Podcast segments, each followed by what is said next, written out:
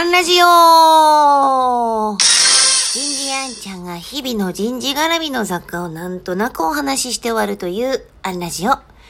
日は、ギブギブギブ。こんなテーマでお話ししてみようと思います。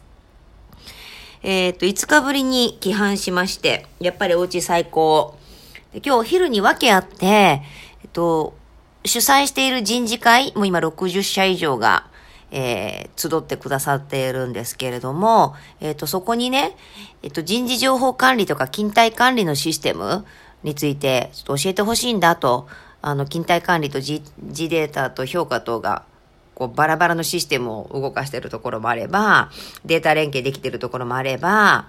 えー場合によっては営業システムと連携も取れてるところもあれば、もうすべてを一本の、えー大きなシステムで動かしてるところもあれば、皆さんちょっとどんな感じって、ちょっと訳あって知りたくて、助けてを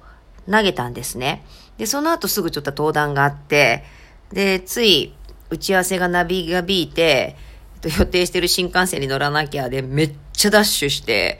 新幹線乗ってご飯食べた瞬間爆睡で。で、全然 LINE 開けられなくて。私そもそも LINE はスマホでは見なくて、PC で見るので、で、家帰って、パソコン立ち上げて、見てびっくり。まあ、数時間ですよ。半日経ってないぐらい。で、助けてって投げた後、もう28社からかなり具体的な、あの、レスポンスが届いてて、うちこんな感じ、うちこんな感じ、うちこんなことで困っている、うちここ便利って、ありがとうってもうほんとね、ほんと鳥肌が立つというか、皆さんのギブの精神に本当に救われています。いやね、数年前にあのギブアンドテイクなんて本も流行りましたけれども、まあギバー、与えられる人になること、その与えられる方々に囲まれていることがもう本当に感謝なんですけれども、あのもう一つは、なんていうのかな、自分がもちろん、あの、提供できるものは提供したいと思うんですけど、助けてって言って、こう、恩を借りること、テイク、搾取じゃなくて、恩を借りることも、私は結構嫌いじゃなくて、なぜならば、借りた恩を返そうと思うから、その人との関係を続けるじゃないですか。あの、奪って逃げたりしないので、ね、あの、